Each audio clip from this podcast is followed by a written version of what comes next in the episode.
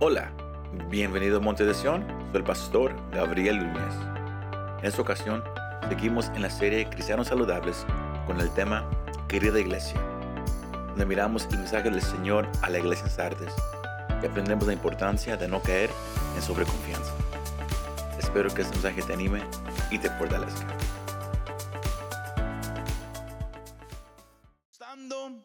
Esta serie, ah, es- este último mes, como dijimos, lo vamos a cerrar al final de este mes, cristianos saludables. El, el punto que hoy que el Señor ha tratado conmigo y el, eh, estando en, en preparación este viernes para, para la noche que tuvimos de adoración y intercesión, el Señor eh, al estar en este pasaje, el Señor me, me- me me ayudó a entender el mensaje, porque todos aquí han, escuchado los mensajes a, las iglesias, porque comenzando desde Apocalipsis capítulo 2, el, apóstol Juan mira una visión y escucha el, mensaje. Que, que, que, el- Señor le, dio a las siete iglesias. Mensajes que no nomás fueron para ese tiempo, pero, pero mensajes que, que son todavía para nosotros hoy en día. Y por eso usted mira en las siete secciones que inicia con el Señor Jesús revelándose de una cierta manera, pero luego hablando con esta iglesia, dejándoles saber lo que han, han- hecho bien, en dónde están mal, cómo corregirlo y, y también luego dando también una recompensa para aquellos que escuchan y lo hacen. Pero también cierra las siete secciones siempre diciendo la misma frase, que cualquiera que escuche este mensaje y lo haga, cualquiera que, tenga oídos para oír. Y, por eso sabemos que es- este mensaje aplica para nosotros todavía hoy en día. Y este mensaje le puse nomás por título bien simple, querida iglesia, Dear Church. Porque eso es una carta a la iglesia. Y dependiendo cómo se se encuentra en esa tarde, si usted está ardiendo para el Señor, si usted está batallando en su caminar con el Señor, quizás usted es alguien que cree que el nomás ir a la iglesia, el conocer la Biblia es suficiente, o, o quizás uno dice, sabes que yo voy a la iglesia, yo leo la Biblia, yo me siento bien, yo ando bien. Este mensaje va a tocar todas esas áreas. Porque esta iglesia de Sardes era la, la- la- la- iglesia a la cual el Señor se refiere como una iglesia muerta, dead. Pero muerta en la condición espiritual. A dead church. Pero para poder entender este mensaje a esta iglesia, uno tiene que entender la ciudad. Uno tiene que entender en, en, ah, en dónde estaba localizada ese grupo de creyentes. Porque como, si usted lee las siete cartas, usted nota que, que una buena parte de las iglesias adoptaron la misma mentalidad de, de su ambiente. Y Sardes fue, fue uno de ellos. La ciudad de, de, de- de Sardes ah, aún to- todavía está presente hoy en día. Pero no, no, no, no más quedan la- las, las rumbas, the, ruins, la- las ruinas de, de, de, de- de esa iglesia. Have that first picture, please. Que nomás es lo único que, que queda. Es, es una ciudad que estaba sentada sobre una colina, una montaña. Y era una ciudad, hermano, que era rica en el área económica. Conocía la vida fácil. Y por eso ellos eran reconocidos por una reputación de inmoralidad y una reputación de apatía.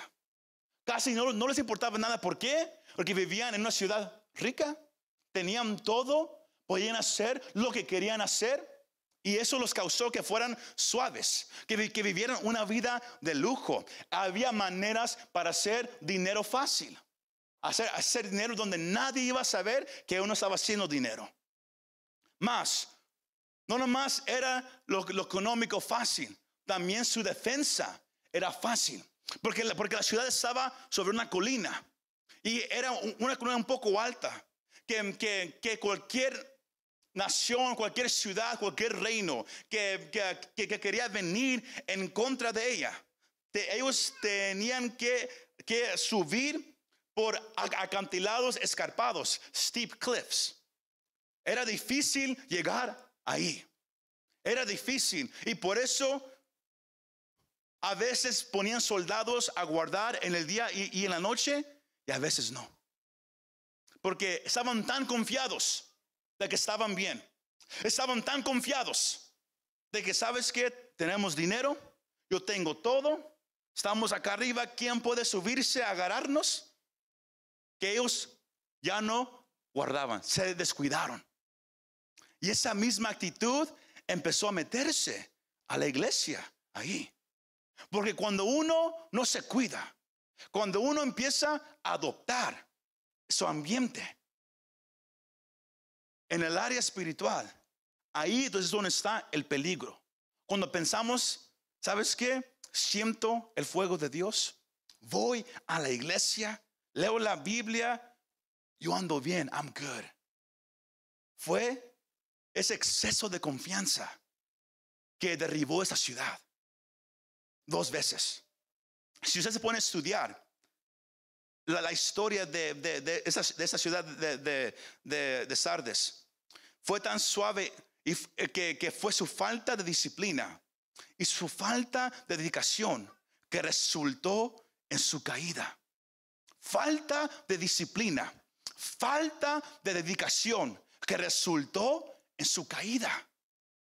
Es algo que usted y yo podemos tomar hoy en día que no más porque llegamos, por eso lo decimos, podemos llegar a la iglesia, podemos leer la Biblia, pero si el enfoque, si el propósito, el intento no es acercarnos a Dios, no es conocerlo, sino más es agarrar información. La información, como, como Pablo dijo a la iglesia en Corintio, la información te hace orgulloso. Hay muchos que conocen la Biblia y andan, ¿sabes qué? Yo no, yo no quiero que nadie me enseñe, yo me sé la Biblia. Es ese orgullo que, te va a hacer caer. Vamos agarramos esa parte. Es falta de dedicación. ¿Sabes qué? yo he ido a la iglesia tres veces esta semana. Si fallo hoy, estoy bien. Acabo fui toda la semana anterior. Falta de disciplina. Falta de dedicación que resultó en la caída de esa ciudad. ¿Cómo? Fue conquistada dos veces. Primera, primera vez por los persios, por rey Ciro y luego por los romanos. Y las dos, fue, las dos veces fue de la manera exacta. ¿Cómo fue? De, de, acuerdo al historiador griego Heródoto, the Greek historian Heródoto, él, él, él escribe en, en, su cuenta sobre esta ciudad cómo fue que fue conquistada. Que el rey Ciro, King Cyrus, él había llegado y e, él había mirado a esa ciudad y miró, ¿sabes qué? E, e, es, su ah, lugar donde está esa ciudad, es un lugar que yo quiero. Es, una buena locación. I don't know that's the right a good location. Pero él quería esa ciudad. Porque él, miraba y él sabía que, que, esa ciudad, por, estar en ese lugar, no era, no era fácil conquistarla. Se miraba todo por abajo quién venía hacia ellos a su alrededor. Y él quería esta ciudad. He wanted this city. Pero nadie encontraba cómo subir y cómo conquistar esta ciudad. If you can show that picture again. Nadie sabía cómo hacerlo. Y el rey Ciro ofreció una, una recompensa a, a sus soldados. El que logre escalar arriba, encontrar una manera para subirnos yo le daré una recompensa grande. Y todos buscaban, trataban de, saber cómo podemos subirnos. Hasta que un día un soldado eh, estaba examinando cómo hacerlo y miró que, unos de, la guardia de, Sardes estaban caminando nomás protegiendo la ciudad. Cuando, cuando de repente se quitó el casco, pero se le cayó y rodó hacia abajo. Y él dijo, ¿cómo lo va a agarrar? Y miró que de repente el soldado se bajó por un camino. Y por ese camino bajó hasta llegar abajo a agarrar su casco. Y él, estaba mirando. Sino él se fue esa noche a ver si él podía subir, a escalar, para ver si había gente guardando la ciudad o no. Y cuando él subió a escalar, esa cima, al llegar a la ciudad, encontró que nadie la estaba cuidando. Nadie estaba ahí guardando la ciudad de noche. Nadie. Estaban tan confiados en la altura, confiados que, ellos, estaban en un lugar seguro, que ya no estaban cuidando de los enemigos. Él baja, le cuenta al rey, preparan todo y, una noche suben de noche, porque recuerda, el enemigo siempre ataca de noche. Nunca lo va a hacer de luz. Por una noche solo subieron y así fue como tomaron la ciudad de noche, porque no había nadie cuidando, no había nadie guardando. Y ellos subieron y tomaron la ciudad. Y 200 años después, el, el, el, romano Antíoco, él hizo exactamente lo mismo, de la misma manera. Porque cuando algo trabaja la primera vez, otros lo, lo, imitan. Y dicen, oh, si así se hizo, así se puede hacer. ¿Y sabe qué? Tristemente, la ciudad no aprendió de la primera vez. Se confiaron otra vez. Y, así fueron conquistados dos veces. Y, y por eso el Señor e, él le escribe a esta iglesia. Porque la clave número dos aquí, iglesia, es que esa ciudad cayó dos veces por, debido a su, a su, exceso de confianza, overconfidence, y la falta de cuidar. Que es lo que yo quiero que usted agarre en esa tarde. Usted puede decir, yo conozco mucho de la Biblia, o yo voy a, la iglesia varias veces por semana o por mes, yo hago esto y aquello. Pero no es tanto lo que haces sino la razón por lo que lo haces, que es lo que le importa a Dios. Porque esta iglesia de Sardes había imitado la, actitud de la ciudad. ¿Y cuál era esa actitud? Que ellos habían hecho suaves. Como había tanta riqueza económica, había seguridad por estar arriba, que ellos también empezaron a adoptar lo mismo en su propia vida. Tenían nombre de que eran una iglesia viva que es una iglesia que, se mira viva, tiene actividades, hay gente que, va, hay gente que, que, da a, la ofrenda y todo, todos se hablan, se llevan bien y se van a la casa. Tienen la apariencia de que, de que la iglesia está viva, la apariencia de que todo anda bien. Pero como el Señor se revela, Él es el que tiene los siete espíritus en su mano derecha. Si alguien no sabe a qué se refieren los siete espíritus, es una referencia a la, plenitud del Espíritu Santo. El número siete en la Biblia se, significa completo, plenitud. Ese pasaje se agarra de Isaías, el capítulo 11, el versículo 2 que dice, y reposará sobre él el Espíritu del Señor. Y mire dan siete cosas que el Espíritu hace. Espíritu del Señor, Espíritu de sabiduría, inteligencia, Espíritu de consejo y de poder, Espíritu de conocimiento y de temor del Señor. Ahí está la plenitud de, lo que da el Espíritu Santo al creyente. Por eso cuando usted lo mira en Apocalipsis y dice los siete espíritus, es referencia al Espíritu Santo y su plenitud. El Señor Jesús es el que da el Espíritu Santo. Él fue el que manda el consolador. Y Él se refiere a aquel que tiene la plenitud del Espíritu Santo, no nomás de su mano, pero, pero también Él tiene a las siete estrellas, que es una referencia a los siete mensajeros de, las iglesias. Pero Él, el Señor declara una cosa y Él dice, yo conozco tus obras. Estoy en el versículo 1 si me quieres seguir. Que tienes nombre de que vives, pero estás muerto.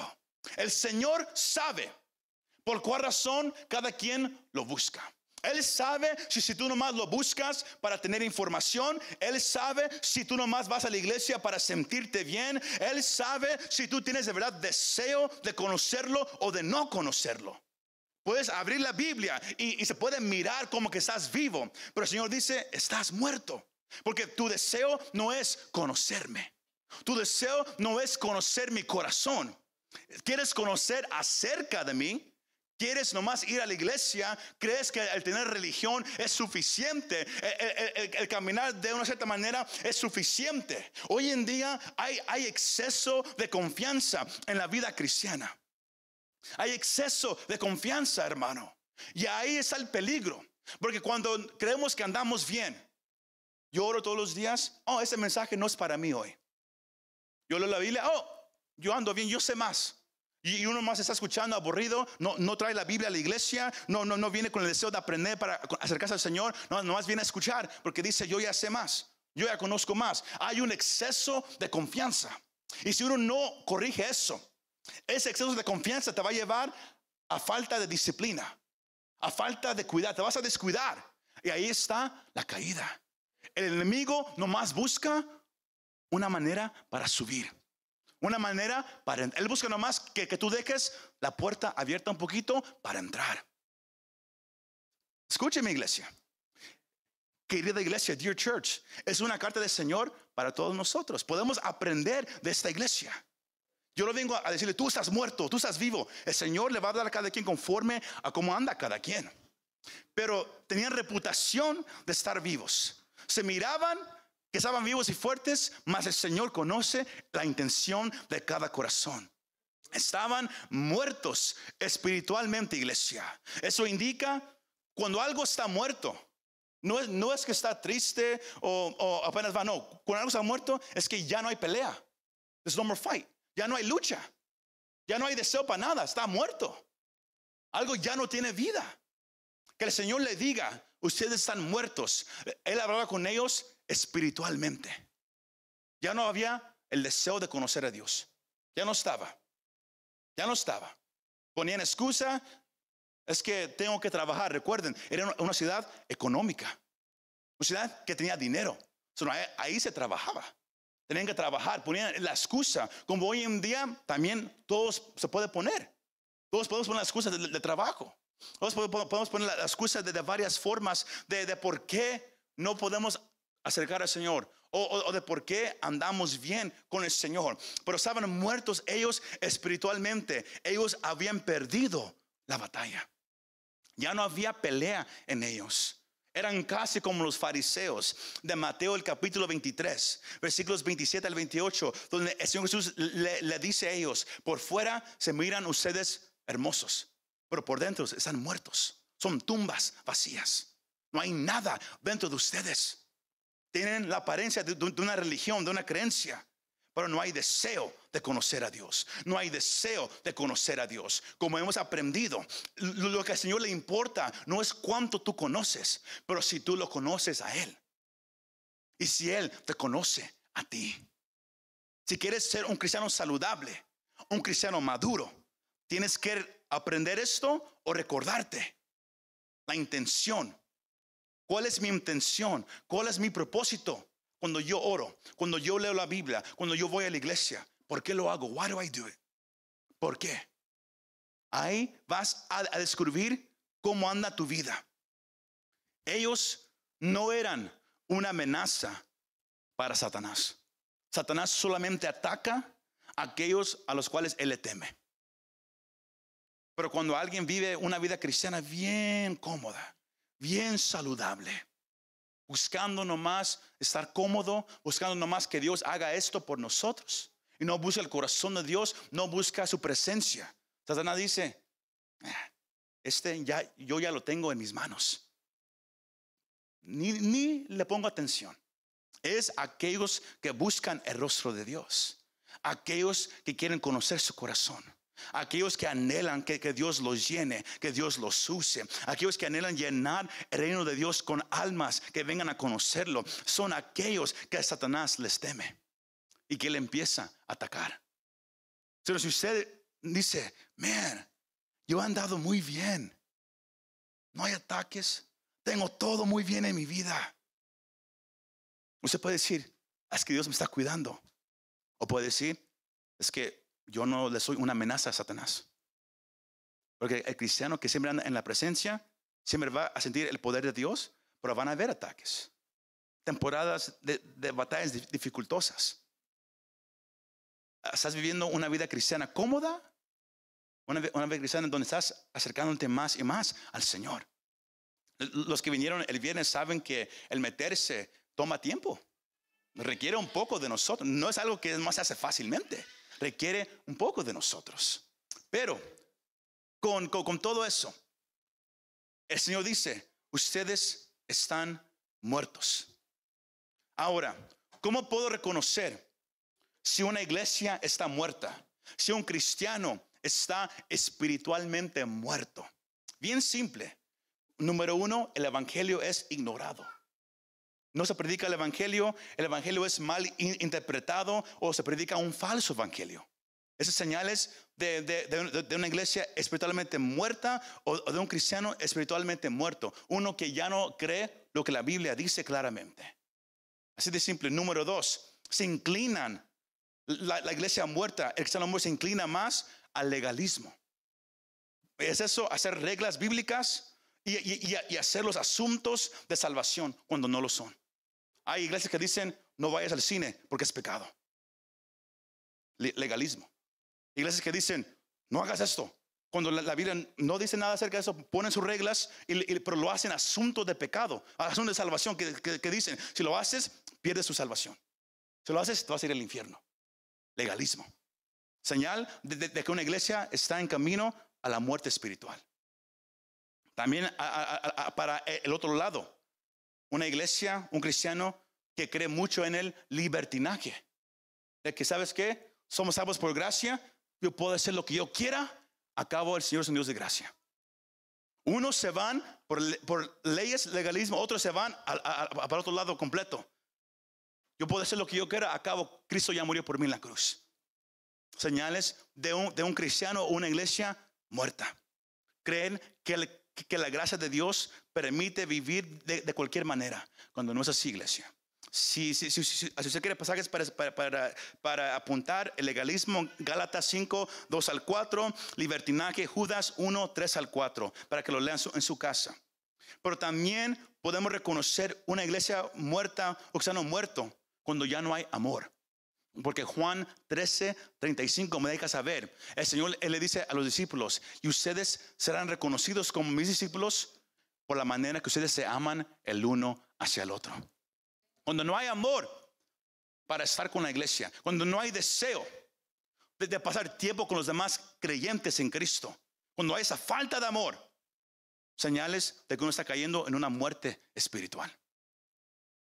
Porque el Señor es muy claro en, su mensaje de amor, no nomás de Él hacia el mundo, pero de, de nosotros el uno hacia el otro, del amor. Cuando no hay amor, uno puede reconocer que uno está yendo en el camino de muerte espiritual.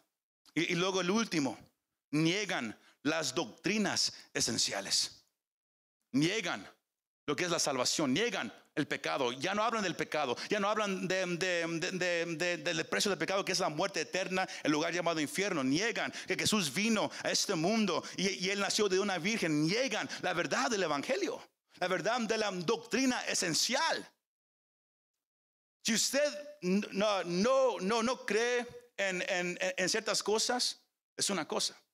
Por ejemplo, mucha gente se pelea por cómo uno se viste en una iglesia. Si uno se viste de una cierta manera, otra manera, eso no tiene nada que ver con la salvación.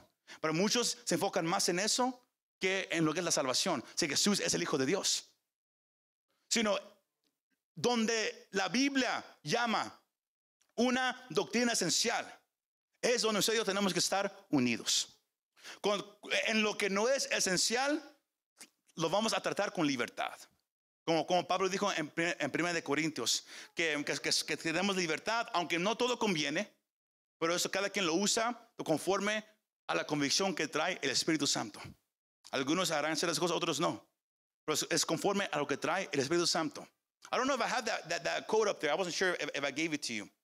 Pero uh, uh, Rupertus Meldinius que fue un, creyente en, la iglesia primitiva.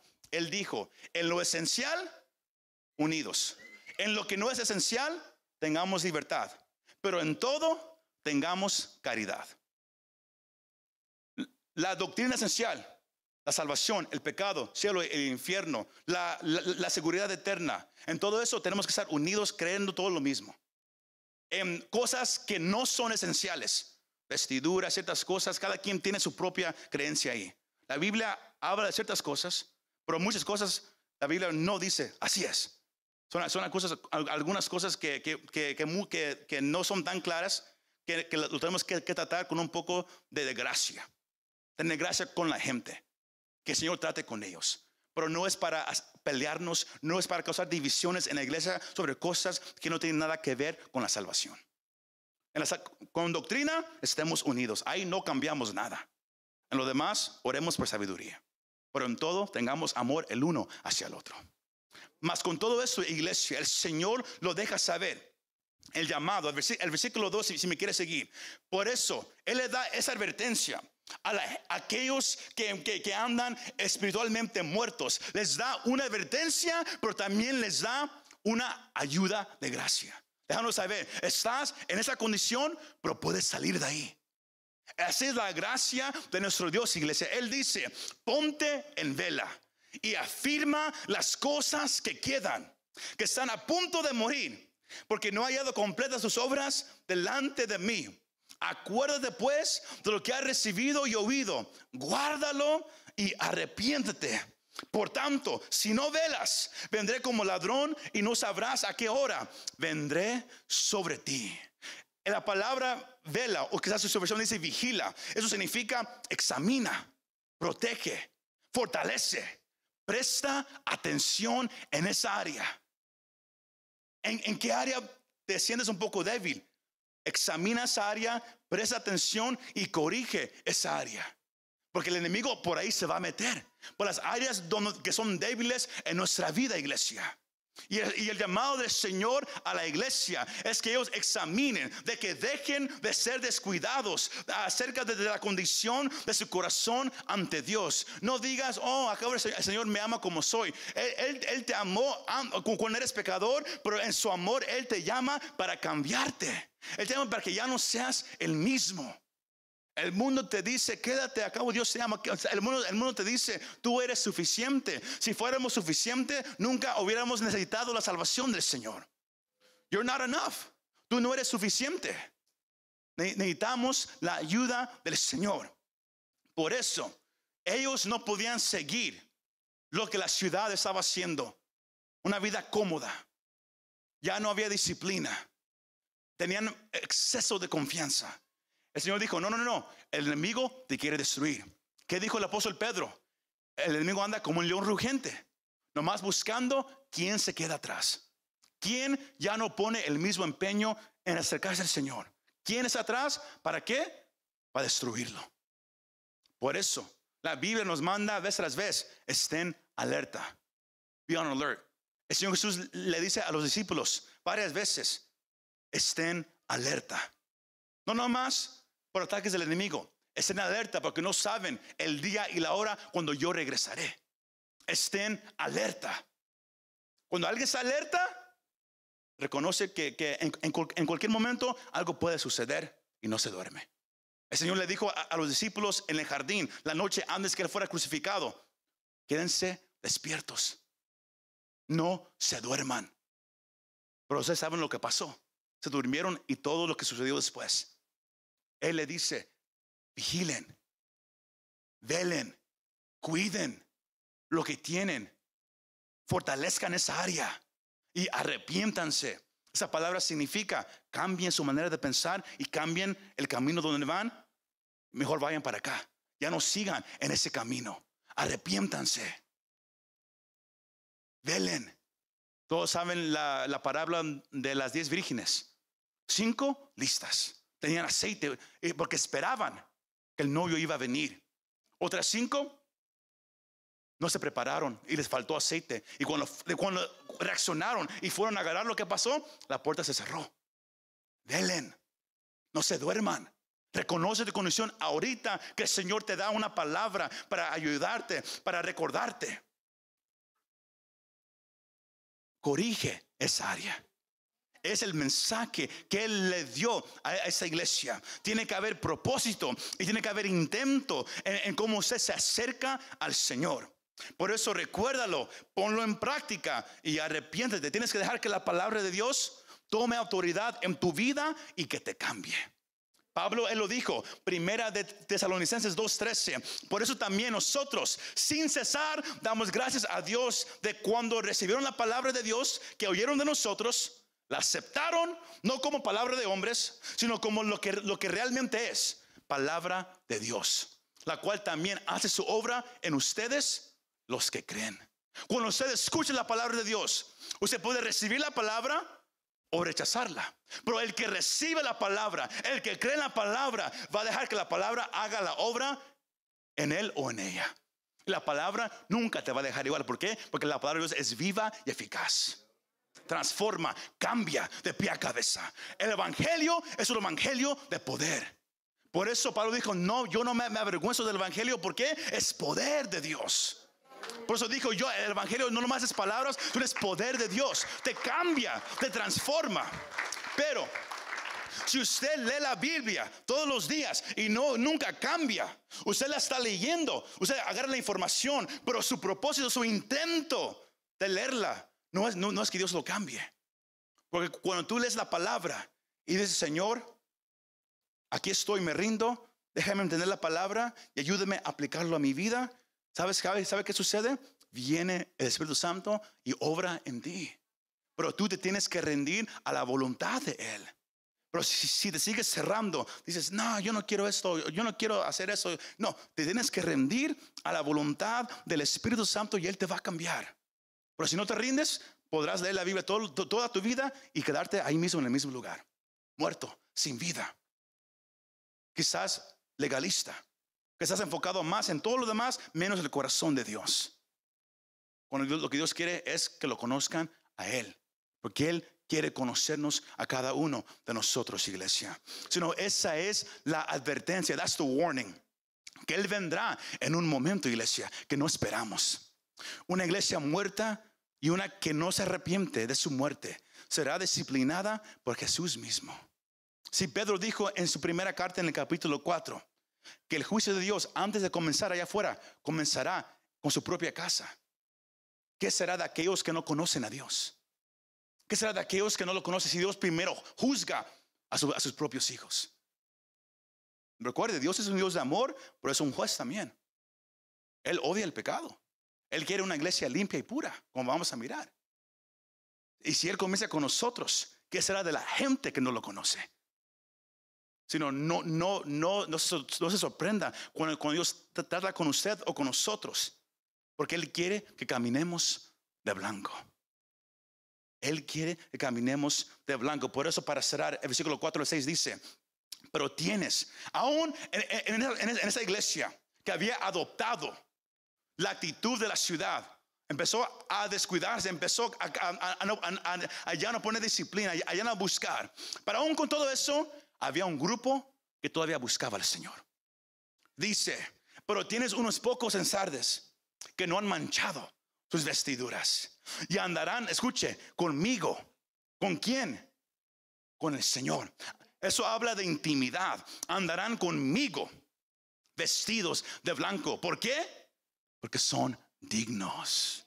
Worthy. Son dignos. Así el vencedor será vestido de vestiduras blancas y no borraré su nombre del libro de la vida y reconoceré su nombre delante de mi Padre y delante de sus ángeles. El que tiene oído que oiga lo que el Espíritu dice a las iglesias. Había un grupo en medio de una, de, una iglesia que poco a poco se estaba muriendo, que poco a poco ya no anhelaba la presencia de Dios, el deseo de conocerlo, el deseo de habitar en la intimidad con Él. Aún así, había un grupo que anhelaba conocer el corazón del Señor.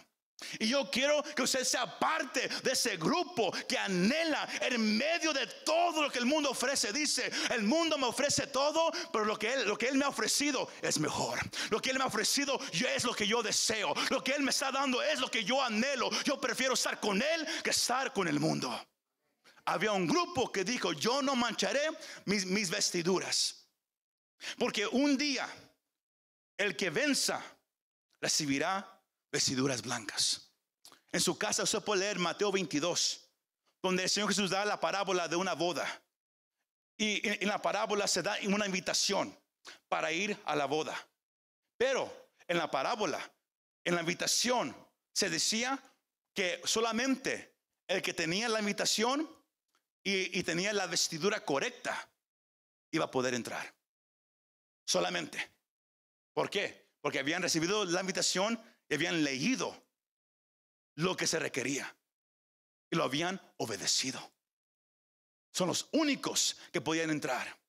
Y la, parábola dice que entró uno que no estaba vestido como, como se debe vestir. Y dijeron, ¿tú qué haces aquí?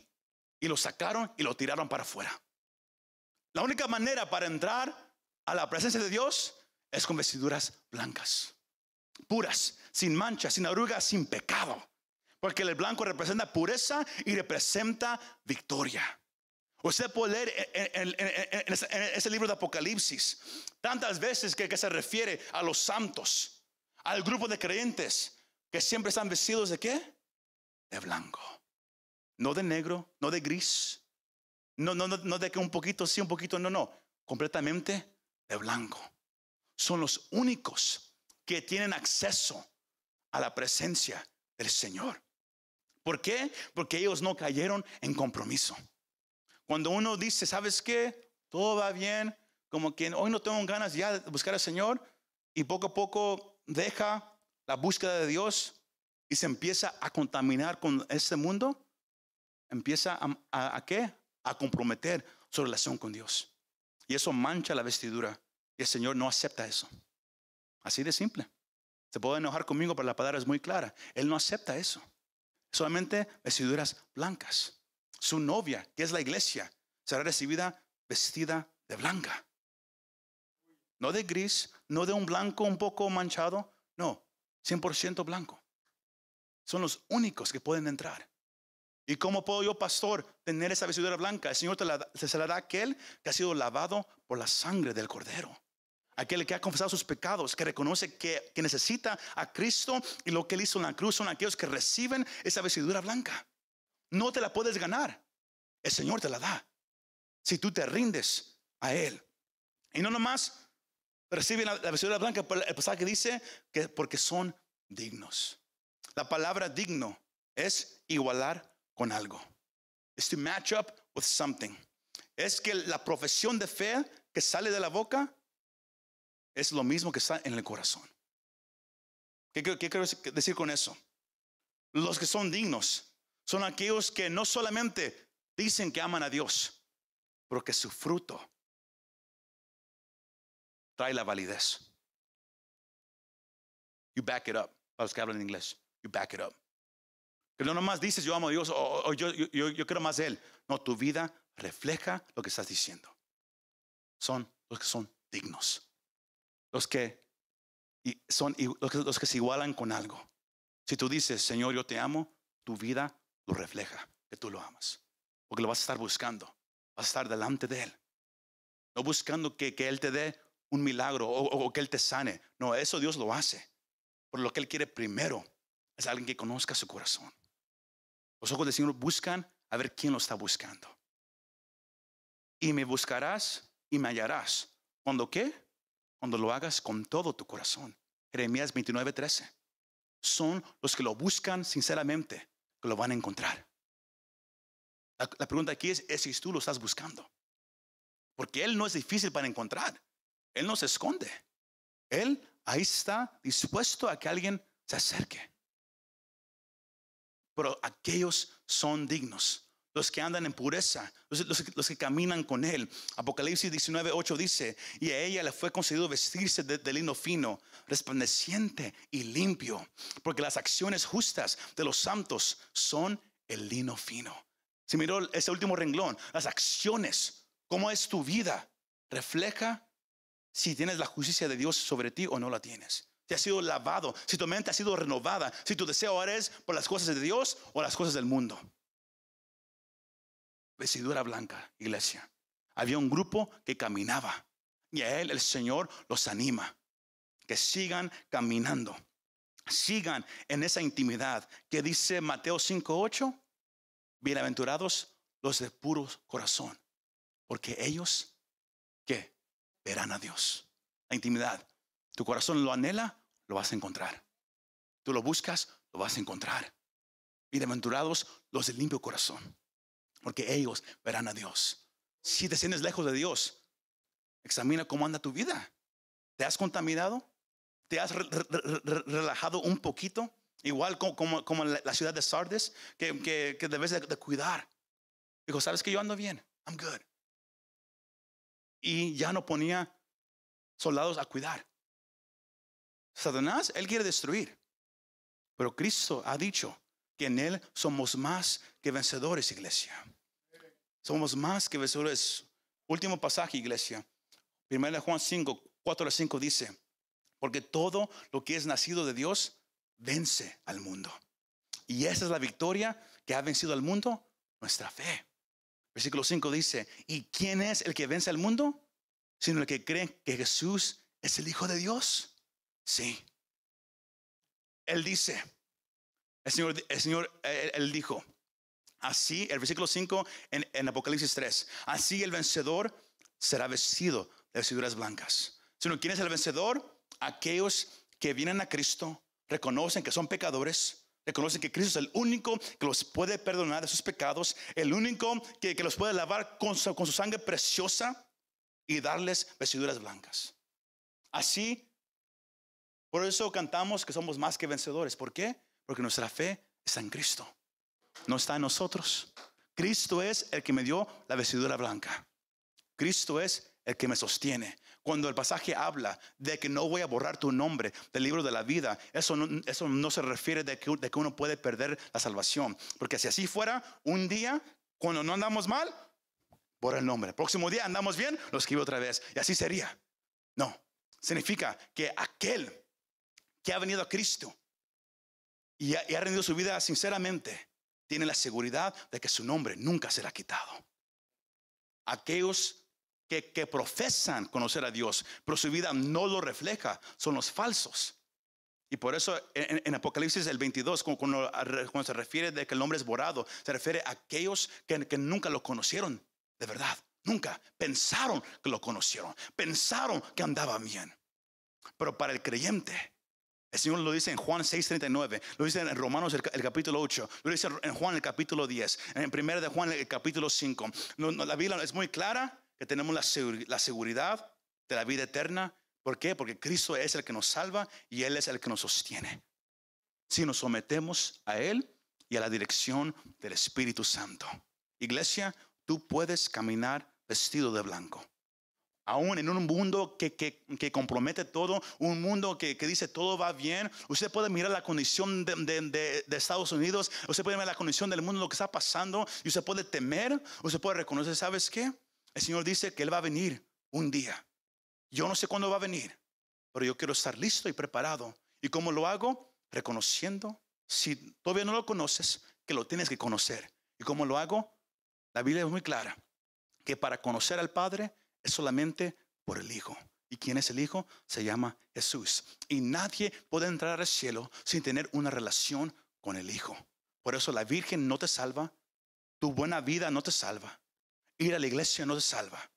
Lo único que te salva es la sangre que Jesús derramó en la cruz, que fue el único que pudo pagar el precio que el Padre demanda por el pecado. Porque el pecado te mata y te manda al infierno para siempre. No es Dios, es el pecado. Tú mismo ya estás en camino al infierno, pero Dios mostró su amor hacia ti, que tú siendo pecador, Cristo murió por ti. A Él ya te demostró amor. Y si tú aceptas lo que Él hizo por ti, él te perdona. Su sangre te limpia. Ya no eres pecador, ya no eres malo, ahora eres redimido. Tienes vestiduras blancas. Y Él te ayuda todos los días a caminar con Él si tú rindes tu voluntad a la de Él diariamente. Y ahí está la batalla. Pero es posible caminar de blanco. Es posible buscar a Dios cuando todos se comprometen, cuando ya no hay esa disciplina, cuando ya no hay ese deseo Tú puedes tener ese deseo aunque nadie más lo tenga. Si nomás te agarras y te aferras de aquel que venció a Satanás, tú serás también un vencedor por la sangre de Cristo Jesús. Pongámonos de pie en esta tarde, iglesia. Si tú confiesas a Jesús en esta tierra, Lucas 12:8 dice, les digo, que a todo el que me confiese delante de los hombres, el Hijo del Hombre lo confesará también ante los ángeles de Dios. Imagínese que, que el creador del universo diga un ejemplo. Diga Timothy, aquí, Timoteo, no tuvo miedo decir que me amaba. No tuvo miedo vivir una vida para mí cuando todos los demás vivían por el dinero, vivían por, por ellos mismos. Él vivió por mí. Padre, aquí te presento a un hijo tuyo. Imagínense cómo será ese día que el Señor te reconozca a ti delante del Padre. Solamente porque no te dio vergüenza que tú lo reconocieras aquí. Sino el punto aquí es presente allá en casa. Si usted anhela, si usted siente, yo tengo que conocer a Cristo. Es la confesión que Pablo dijo. Confiesa con tu boca que Jesús es el Señor. Cree en tu corazón que Dios lo levantó de los muertos y tú serás salvo. Si hubiera alguien aquí presente, allá en casa, repite esta confesión conmigo. Señor Jesucristo, yo reconozco que sin ti soy nada y que yo, soy ahorita un pecador sin esperanza que va en camino al infierno. Pero he escuchado que tú eres aquel que dio su vida por mí en la cruz del Calvario. Y yo creo que tú eres el Hijo de Dios. Que tú moriste por mí. Yo confieso mis pecados. Yo ya no quiero ser igual. Me arrepiento, Señor. Y me rindo toda mi vida, mi voluntad solamente a ti, Señor. Quiero que, te, que, creo que tú seas mi Señor y mi Salvador. Gracias por dejarme escuchar este mensaje, por dejarme entender un poco de quién eres tú y ayúdame de aquí en adelante a caminar contigo el resto de mi vida, a, caminar detrás de ti con mi nombre escrito en ese libro de la vida. Gracias Jesús. Amén y amén. Aleluya. Aquí presente ya en casa se ha hecho e, esta oración. Déjenos saber. Muchas gracias por escuchar este mensaje. Si te gustó este mensaje, compártelo con tus amigos y familiares. Para saber más de nuestro ministerio, visítanos montedesion.com o también puedes bajar nuestra app para el teléfono. Que Dios te bendiga y nos vemos la próxima vez.